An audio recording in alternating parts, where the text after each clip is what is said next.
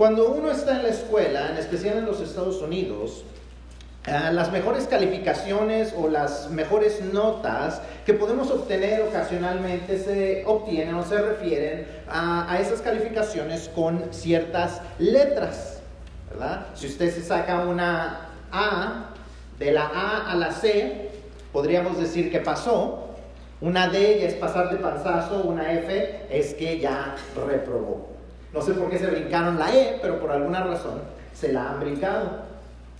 Pero si usted es muy aplicado, muy buen estudiante, no solamente se va a sacar una A, sino usted se va a sacar una A más, una A plus. ¿verdad? Lo que le llaman un A+, que es lo mejor de lo mejor. Para obtener ese tipo de calificaciones, normalmente uno tiene que formar buenos hábitos de estudio, tiene que saber cómo tomar el tiempo necesario para estudiar, descansar, comer bien, concentrarse, buscar ayuda o tutoría, etc. En fin, este tipo de calificaciones no suceden de la noche a la mañana y no suceden accidentalmente. Tienen que ser cosas que hacemos intencionalmente para sacar ese tipo de calificaciones. ¿verdad? No solamente ocurren porque, tenemos, porque somos el favorito o la favorita del maestro. Para sacar esas buenas calificaciones, uno tiene que ser intencional en un arduo trabajo y un estudiante esforzado normalmente verá en sus calificaciones el resultado de su arduo esfuerzo. A mi pensar, esa es la manera en que todos nosotros nos gustaría terminar el 2019 y comenzar el 2010, eh, perdón, terminar el 2018 y comenzar el 2019. Terminar el año en una buena nota y comenzar un nuevo año de la misma manera. Pero igualmente tenemos que ser intencionales para hacer esto. No ocurre accidentalmente ni de la noche a la mañana. No se trata de buena suerte o mala suerte, sino que la mayoría de las veces la manera en que nuestro año termina y comienza es consecuencia de las decisiones que tomamos y de las cosas que hacemos. Mucha gente dice, es que este, este año fue un año de muy mala suerte. Este año verdaderamente que me fue mal. La verdad es que la mayoría de las veces, si somos honestos, tuvo que ver con las decisiones que tomamos en nuestra vida. Si nos fue bien o nos fue mal, tuvo que ver con que hicimos lo que debíamos de hacer o no hicimos lo que debíamos de hacer o hicimos lo que no debíamos de hacer. Entonces, tenemos que ser bastante intencionales. Al igual que con las notas escolares, si cambiamos nuestros hábitos de manera positiva, veremos un cambio positivo en lo que pasa al final de este año y en la manera que comenzamos y vivimos el 2019. Y tal vez ustedes se pregunten, pues, ¿por qué estamos hablando del final del año? Pues ya, si, normalmente del final del año no se habla hasta diciembre. Pero la verdad eh, tenemos que pensar en esto. Es una buena pregunta decir por qué estamos hablando de esto, pero la respuesta es esta. Ya comenzando hoy, faltan solamente 57 días para el final del año. Faltan 57 días. Y uno puede decir, bueno, de 365, 57 todavía es bastante. Todavía es, no sé, el 18, 20%. Pero la respuesta también tiene que ver con que cuando terminemos esta serie de mensajes solamente faltarán 36 días para el final del año, o sea, poquito más de un mes. Y para entonces comienza lo, más fuerte de la temporada festiva del fin del año y cuando menos lo esperamos, ya estamos aquí en el altar orando porque es la velada de oración con la que recibimos el año nuevo. Cuando menos lo esperamos, ya traemos los lentecitos que dicen 2019, los sombreritos plateados o dorados y ya nos estamos dando el abrazo de Año Nuevo aquí. Eso es la verdad. Entonces, si no nos preparamos desde ahora, difícilmente podremos terminar el año bien y comenzar el 2019 con una buena nota, con un A. Entonces, para eso es lo que queremos lograr y para eso tenemos que cambiar nuestros hábitos y tenemos que cambiar la manera en que estamos viviendo para entonces poder lograr lo que deseamos hacer. Es por eso, por lo que les digo, por eso que la serie se llama A terminando el año en una buena nota. Mi oración es que encontremos los hábitos que necesitamos cambiar, adquirir o fortalecer para terminar el año en una buena nota y prepararnos para el 2019, nuestro mejor año hasta ahora. Y usted dirá, no, no, no, no, no, ¿cómo el 2019 va a ser mi mejor año hasta ahora?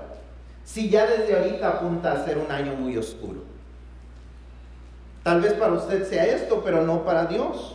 Proverbios 4:18 nos dice esto. La senda de los justos es como la luz de la aurora, que va en aumento hasta que el día es perfecto. La senda de los justos es como la luz de la aurora, que va en aumento hasta que el día es perfecto.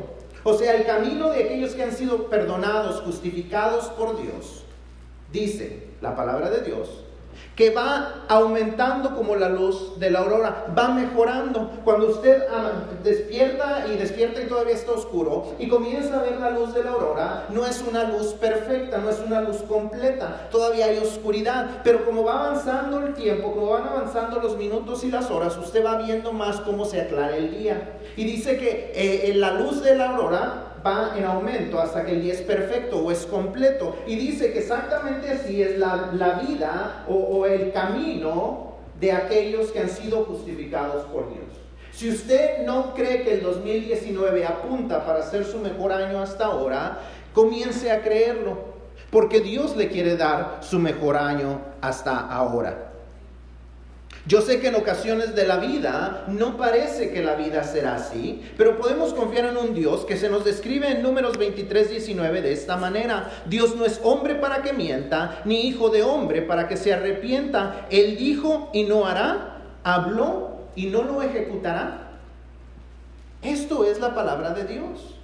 Dios nos dice que nuestra vida cuando dependemos de Él, cuando estamos viviendo una vida justa, cuando estamos viviendo una vida buscando la justicia de Dios, cuando estamos viviendo una vida que es agradable a Él, va a ir en aumento. Y nos dice también su palabra que Él no es hombre para que mienta, ni hijo de hombre para que se arrepienta.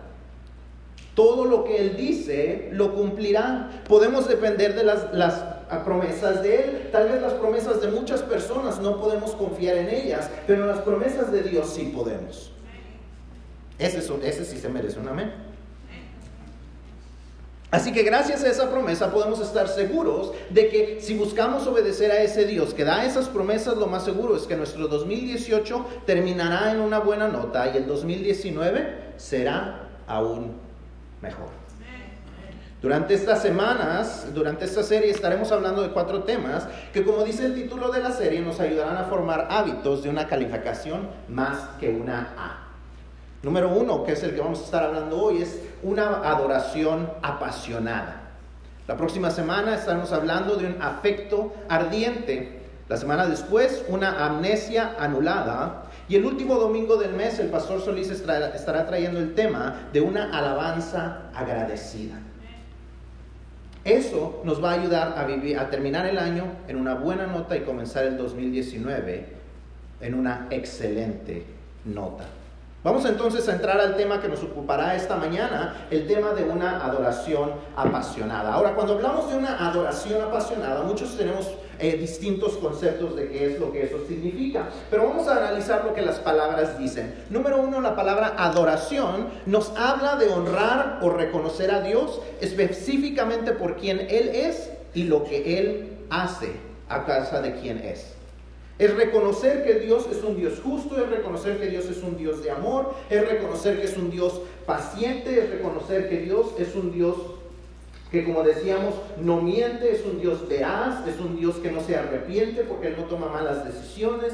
Ese es Dios y las cosas que son provocadas a que Él haga a causa de lo que Él es. Dios es un Dios de amor, por lo tanto nos ama a nosotros. Dios es un Dios perdonador, por lo tanto nos ofrece perdón. Dios es un Dios fiel, por lo tanto cumple sus promesas para nosotros. Entonces, eso es la adoración, una, eh, es el reconocimiento de decir quién es Dios, el reconocer quién es Dios y lo que Él ha hecho por nosotros. También está la palabra apasionada, una adoración apasionada. La palabra apasionada nos habla acerca de una relación, perdón, una reacción más allá de lo racional y movida por el corazón, al punto de llevarnos a hacer cosas fuera de lo normal. como cuando una persona se pinta del cuerpo con los colores de su equipo favorito y están en los juegos bajo el sol o la lluvia, un seguidor apasionado de su equipo. No sé cuántos de ustedes siguen el fútbol americano. Yo de repente a veces lo veo, pero definitivamente una de las cosas que me gusta es ver el supertazón, el Super Bowl. Y una de las cosas que me sorprende es que muchas veces, como es en enero, están en lugares muy fríos. Están en estadios que muchas veces están abiertos a la intemperie, está nevando y la gente está sin playera, solamente pintados con la mitad de un color y la otra mitad de otro color. Están cosas, haciendo cosas fuera de lo racional, fuera de lo normal, pero lo hacen porque están apasionados por su equipo, apasionados por un deporte. A eso se refiere la palabra apasionado, hacer algo fuera de lo natural, fuera de lo normal, fuera de aquello que la, gente está acostumbrado a ver en nosotros. Entonces, cuando hablamos de una adoración apasionada, es reconocer lo que Dios hace y actuar de una manera que se note algo distinto en nosotros de lo que la gente está acostumbrado a ver. Eso es una adoración apasionada. Es actuar de una manera fuera de nuestros hábitos normales al reconocer quién es Dios y lo bueno que Él ha sido con nosotros. Ahora, ¿cómo se ve eso en la vida diaria? Porque como les digo, muchas veces tenemos distintos conceptos de lo que es una adoración apasionada. Hay gente que dice, ¿qué es una adoración? Le pregunto a usted, ¿qué es una adoración apasionada? Dice, oh, cuando la gente está en la música y está levantando sus manos, eso es una adoración apasionada. Pero si está, si está muy, muy apasionado, entonces va a levantar sus manos y va a cerrar sus ojos. Oh, eso es una adoración bien apasionada. No, no, no, no, no. La adoración apasionada es cuando brincan y saltan y están levantando sus manos. No, eso es una adoración apasionada. No, no, no, cuando están hablando cosas que nadie más entiende, eso es una adoración apasionada. La verdad es que la adoración apasionada se refiere a algo mayor y mejor. Se refiere no solamente al tiempo de los cantos, sino se refiere a toda nuestra vida.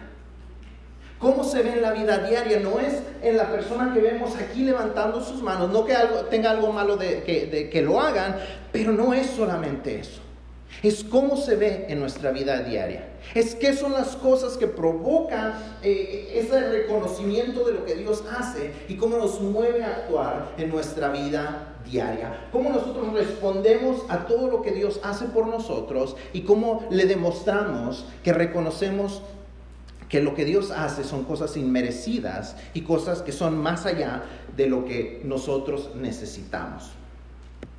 Entonces, como les decía, una adoración apasionada para Dios siempre está basada en el reconocimiento. Y no me refiero, cuando, cuando digo reconocimiento, no me refiero a, a, la palabra en el sentido de hacer un homenaje o un honor o una placa con un pensamiento o un poema. Ah, le vamos a dar un reconocimiento.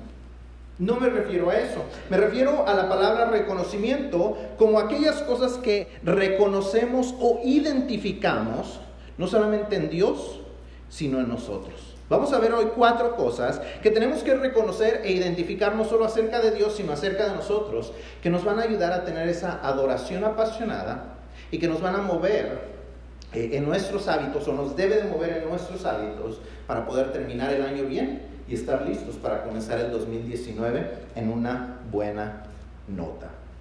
En el libro de Isaías encontramos este capítulo 6 donde él nos cuenta acerca de una visión que él tuvo y en la cual Dios le hizo el llamado para ser el profeta que traería no solamente un mensaje de advertencia para la gente, sino también un mensaje de ah, esperanza para el pueblo de Dios. Era un mensaje de advertencia y de esperanza al pueblo de Judá. En estos ocho versículos encontramos una visión que Isaías tuvo y vemos cómo él es llamado a salir de su manera de vivir hasta ese momento para experimentar una adoración apasionada que transformó su manera de vivir y relacionarse con Dios por el resto de sus días. Si podemos aprender lo que Isaías aprendió durante esa visión e imitarlo, lo más seguro es que nuestras vidas también se podrán llenar de una, de una adoración apasionada que transformará nuestra manera de ver a Dios, nuestra manera de vernos a nosotros y sobre todo transformará nuestra vida. Vamos a ver lo que Isaías pudo experimentar en esa visión. Número uno, vamos a ver que tenemos que reconocer quién es Dios. Tenemos que reconocer quién es Dios. Lo primero que vemos en este capítulo eh, nos dice una fecha, pero no solamente, o una frase que nos podría dar una fecha, pero no solamente nos da eso, sino tiene otra razón. Cuando él dice, él comienza diciéndonos que esto sucedió, esta visión sucedió, ¿cuándo? En el año que murió, en el tiempo del año en el que murió el rey Usías. Reyes van, reyes vienen, reyes viven, reyes mueren, líderes son eh, electos, a líderes se les termina sus tiempos de elección. Nadie es eterno excepto Jehová. Ninguna de nuestras situaciones son eternas, pero Jehová sí lo es. El Rey de Reyes, el Señor de Señores y único Dios verdadero vive y reina y ese es el Dios al cual Isaías ve en su visión. Cuando Isaías comienza a describir esa visión del cielo, eh, vemos que su enfoque no es, ay, mira qué bonito es, es eh, este lugar, mira qué bonitos son los angelitos que andan volando, mira, por allá están aquellas personas. Dice que su enfoque inmediatamente se fue al trono de Dios. A ver cómo era el trono de Dios. Y comienza a describirnos el trono de Dios como un lugar que es alto y sublime. Buscaba yo qué significaba esta palabra de sublime, así es que me encontré algunos de los adjetivos sinónimos y son estos, fenomenal, sorprendente, estupendo, fantástico, majestuoso, impresionante, formidable, superior.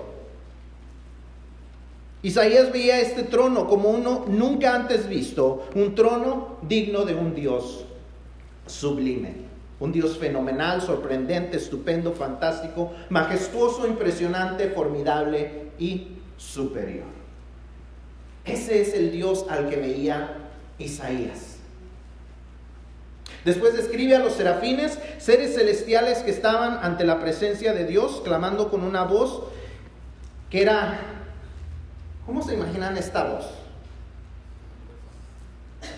A veces cantamos y dicen, Santo, Santo, Santo, dicen los querubines, Santo, Santo. Eh, y eso cuando venimos despiertos, ¿sabes? Santo, Santo, Santo, dicen los querubines. Pero dice aquí que ellos decían, Santo, Santo, Santo. Se estremecían las paredes, se estremecían las puertas del lugar. Salía humo del lugar donde ellos estaban. Dice que la voz del que hablaba estremecía el lugar. ¿Cuántos vemos a Dios así? No era el santo, santo, santo, era santo, santo, santo. Toda la tierra está llena de su gloria. Era una escena que causaba seguramente gran asombro y gran impresión. Disculpen si les atordí los oídos. Pero imagínense lo que estaba sintiendo. Si ustedes se sintieron así, imagínense Isaías, él solo en ese lugar. En medio de los dos querubines, dice que dos querubines se decían uno al otro estas palabras. Y veía este lugar majestuoso, imponente. Tenemos que aprender a ver a Dios en nuestra vida así. Es un Dios que es eterno, a diferencia de las cosas y las, las, personas que estamos enfrentando en nuestras situaciones actuales. Cualquiera que sea la situación actual que usted esté pasando, cualquier enfermedad, cualquier problema, cualquier consecuencia de sus malas decisiones, cualquier cosa que usted esté haciendo es temporal. No importa lo que nos está sucediendo, es temporal. Así como el rey Usías era temporal, nuestros problemas son temporales. Nuestras necesidades son temporales. Pero Dios es eterno. Tenemos que aprender a ver a Dios como ese Dios eterno que va más allá de la situación que estamos enfrentando. Es un Dios sobre todas nuestras dificultades. Es un Dios que cuando decimos santo, santo, santo, podríamos estar diciendo santo, puro, limpio que comanda a los ejércitos celestiales y los envía para guardarnos de las cosas que, que, están sucediendo, muchas veces ni siquiera nos damos cuenta, y que llena la tierra con su presencia y su gloria, aun cuando no nos damos cuenta, porque estamos demasiado enfocados en la situación en la que estamos pasando. Nos preguntamos, ¿dónde está Dios? Y nos dicen los querubines que Dios llena la tierra. La gloria de Dios llena la tierra. Si no encontramos a Dios es porque estamos viendo en el lugar equivocado. No estamos viendo hacia afuera, estamos viendo hacia adentro de nosotros. No hay nada fuera de su control, no hay nada fuera de su alcance, no hay nada de nuestras situaciones que le fueron inesperadas a Él. Nada de lo que nos sucede lo toma a Dios por sorpresa.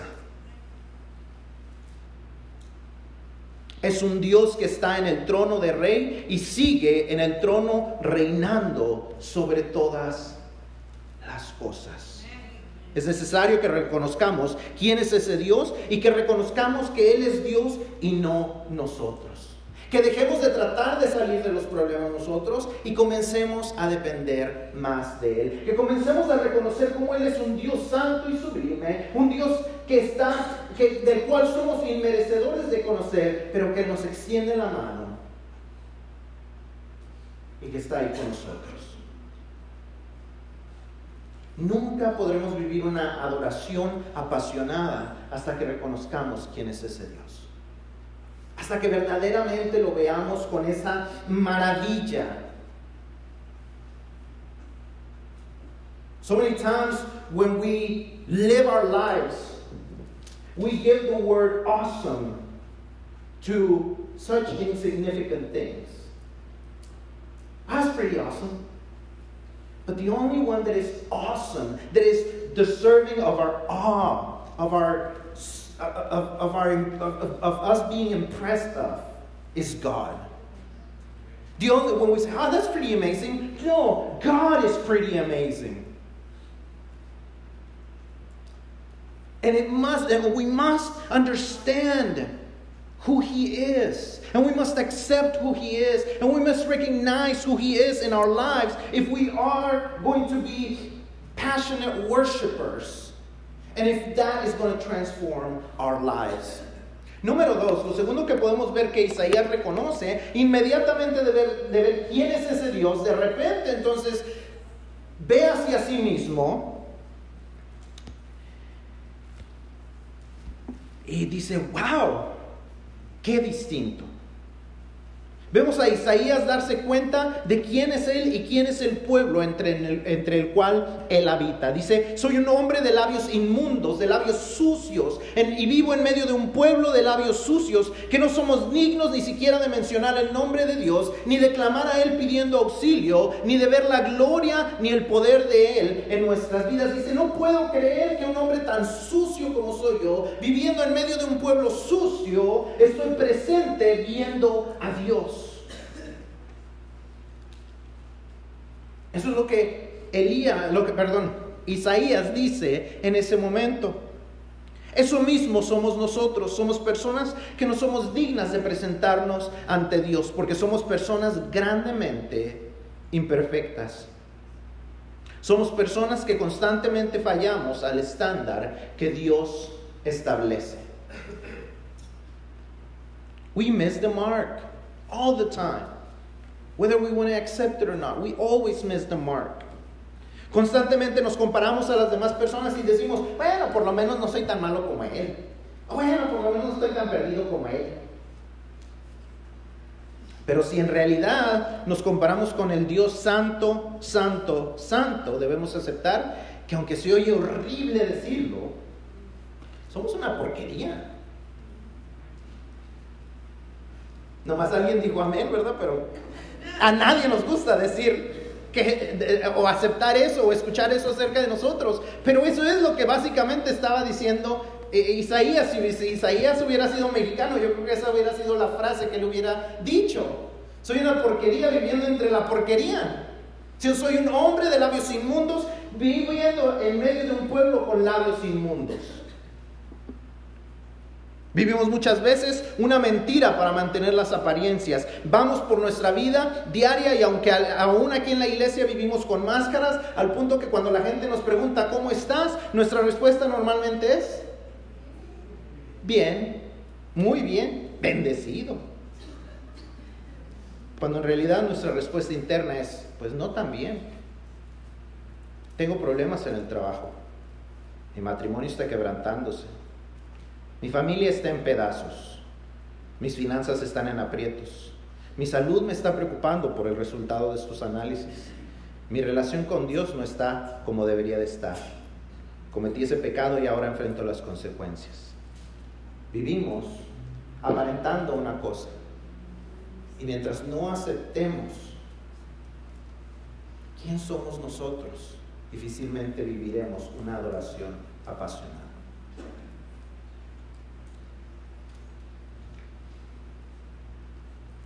Mientras no aceptemos quién somos en realidad y las cosas que tienen que cambiar dentro de nosotros, difícilmente podremos terminar el año en una buena nota y mucho menos comenzar el 2019 con la esperanza de que será el mejor año hasta ahora. Y podría sonarnos deprimente si la historia se terminara ahí. A veces es Dios. Uh, uh. Podría parecer una historia deprimente si la historia no continuara con esto. Que lo siguiente que sucede con la vida de Isaías es que él reconoce no solamente quién es Dios, y no solamente reconoce quién es Él, sino que reconoce lo que Dios ha hecho. Él reconoce lo que Dios ha hecho. Después que Isaías se da cuenta de su situación actual, vemos que él describe que a un serafín viene y le toca su boca con un carbón encendido y con el fuego de ese carbón le toca los labios y le dice que sus labios han sido tocados, su culpa quitada y su pecado limpiado. Dios no le dijo a Isaías, pues qué bueno que te das cuenta de que no eres digno de estar aquí, así es que ve, compón tus asuntos y regresas. Ve y mejora tu vida. Por ahí invitas a tu pueblo que también mejore y luego viene. No, al contrario, Dios toma la iniciativa y envía a un serafín, porque los serafines no hacen las cosas por sí mismos, sino que Él, envía al serafín y, cumple, para que cumpla lo que Dios le manda y le dice a Isaías, le da a Isaías lo que necesita en ese momento, que es el perdón de sus pecados y la absolución de su culpa. God is not waiting for you to be better. God is not wanting you to wait until you're worthy of Him. Even though none of us is worthy of presenting ourselves before Him, He's not waiting for that. Instead, He's inviting us. He's taking the initiative saying, Look, I can take care of it. I understand that you're not worthy, but I can take care of it. Dios no espera a que nosotros mejoremos, sino que Él toma la iniciativa y dice, yo me quiero encargar de hacerte digno. Yo sé que no eres digno, no es como que Dios no sabe que no somos dignos de estar ante Él. Dios lo sabe y Dios quiere componer la situación. Cuando nosotros reconocemos en realidad quiénes somos, Dios no nos rechaza mostrándonos que somos indignos de estar ante Él. Al contrario, Él nos hace dignos y responde a nuestras necesidades, en especial a nuestra mayor necesidad, que es la necesidad de perdón y salvación. Dios toma la iniciativa y hace todo lo necesario para que podamos sobrepasar la situación que estamos pasando. La mano de Dios no se ha acortado. Él sigue haciendo milagros, Él sigue perdonando, Él sigue haciendo dignos a aquellos que no somos dignos de estar ante Él.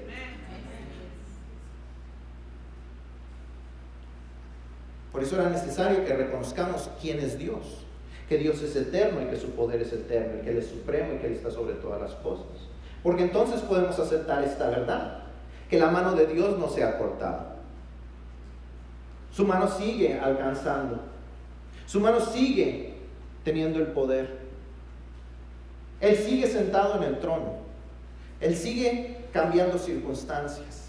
Él sigue cambiando situaciones. Él sigue siendo Dios. Y Dios a nuestro favor. Y debemos reconocer esto para poder vivir una vida de adoración apasionada al hacer lo último que vemos a Isaías hacer, que es reconocer lo que debemos hacer nosotros. Cuando Isaías reconoce lo que Dios acaba de hacer en él y por él, al escuchar la pregunta de Dios, ¿a, ¿a quién enviaré? ¿Y quién irá por nosotros? Su respuesta inmediatamente, sin pensársela mucho, dice, aquí estoy, envíame a mí, yo iré por ti. Yo te representaré, yo hablaré por ti, yo daré testimonio de quién eres tú y de lo que tú puedes hacer, porque yo lo acabo de vivir. Aquí estoy. La respuesta inmediata de Isaías al ver quién es Dios, quién es Él y lo que Dios está dispuesto a hacer por Él es decir, ahora yo tengo que hacer algo. Dios nos ha dado salvación y perdón y ayuda para que podamos decir, aquí estoy, mándame a mí.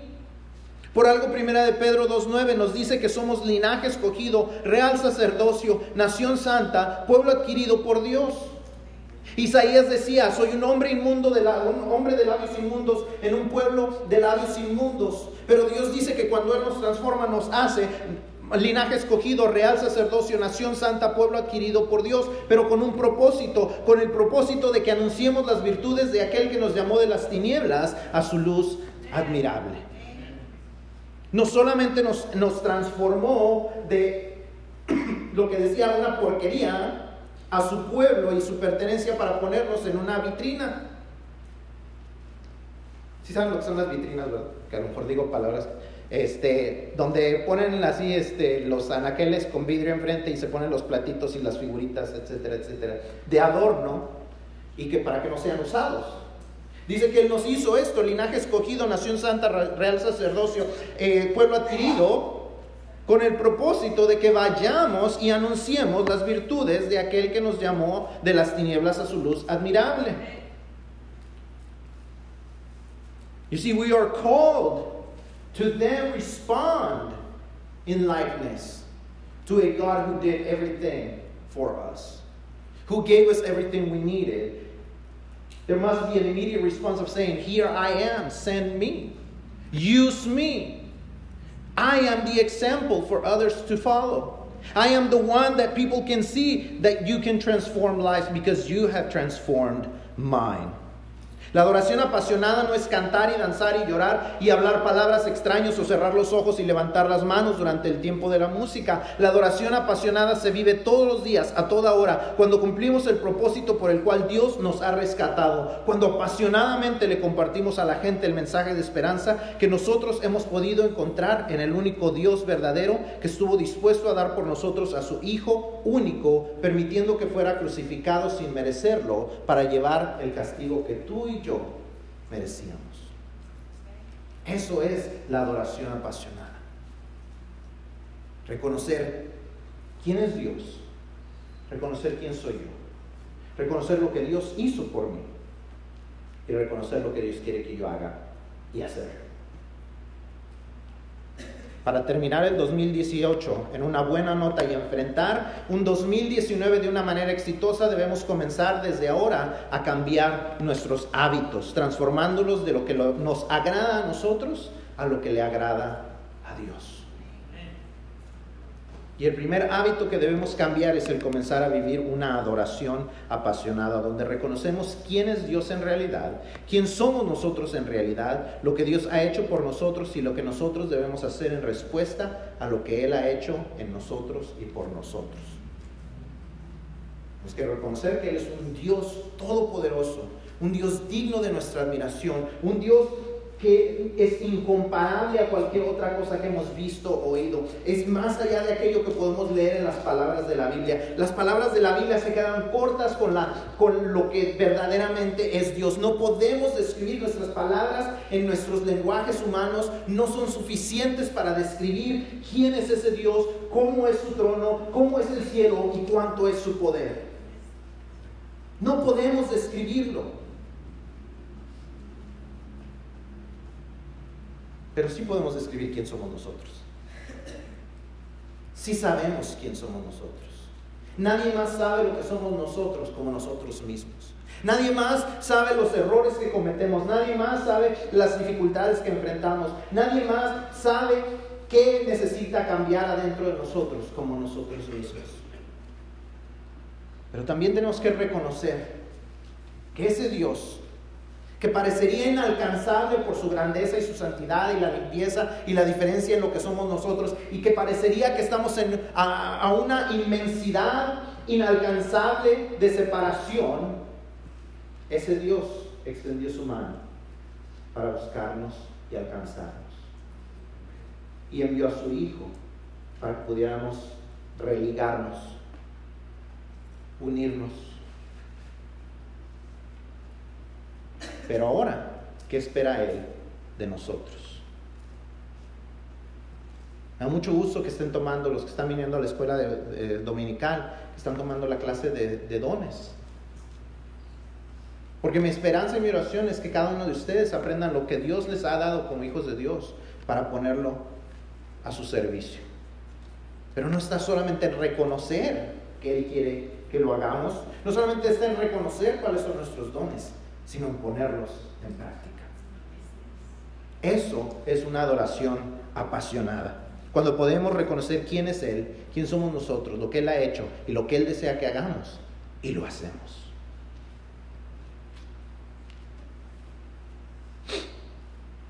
Él es digno de una adoración apasionada porque por quién es Él.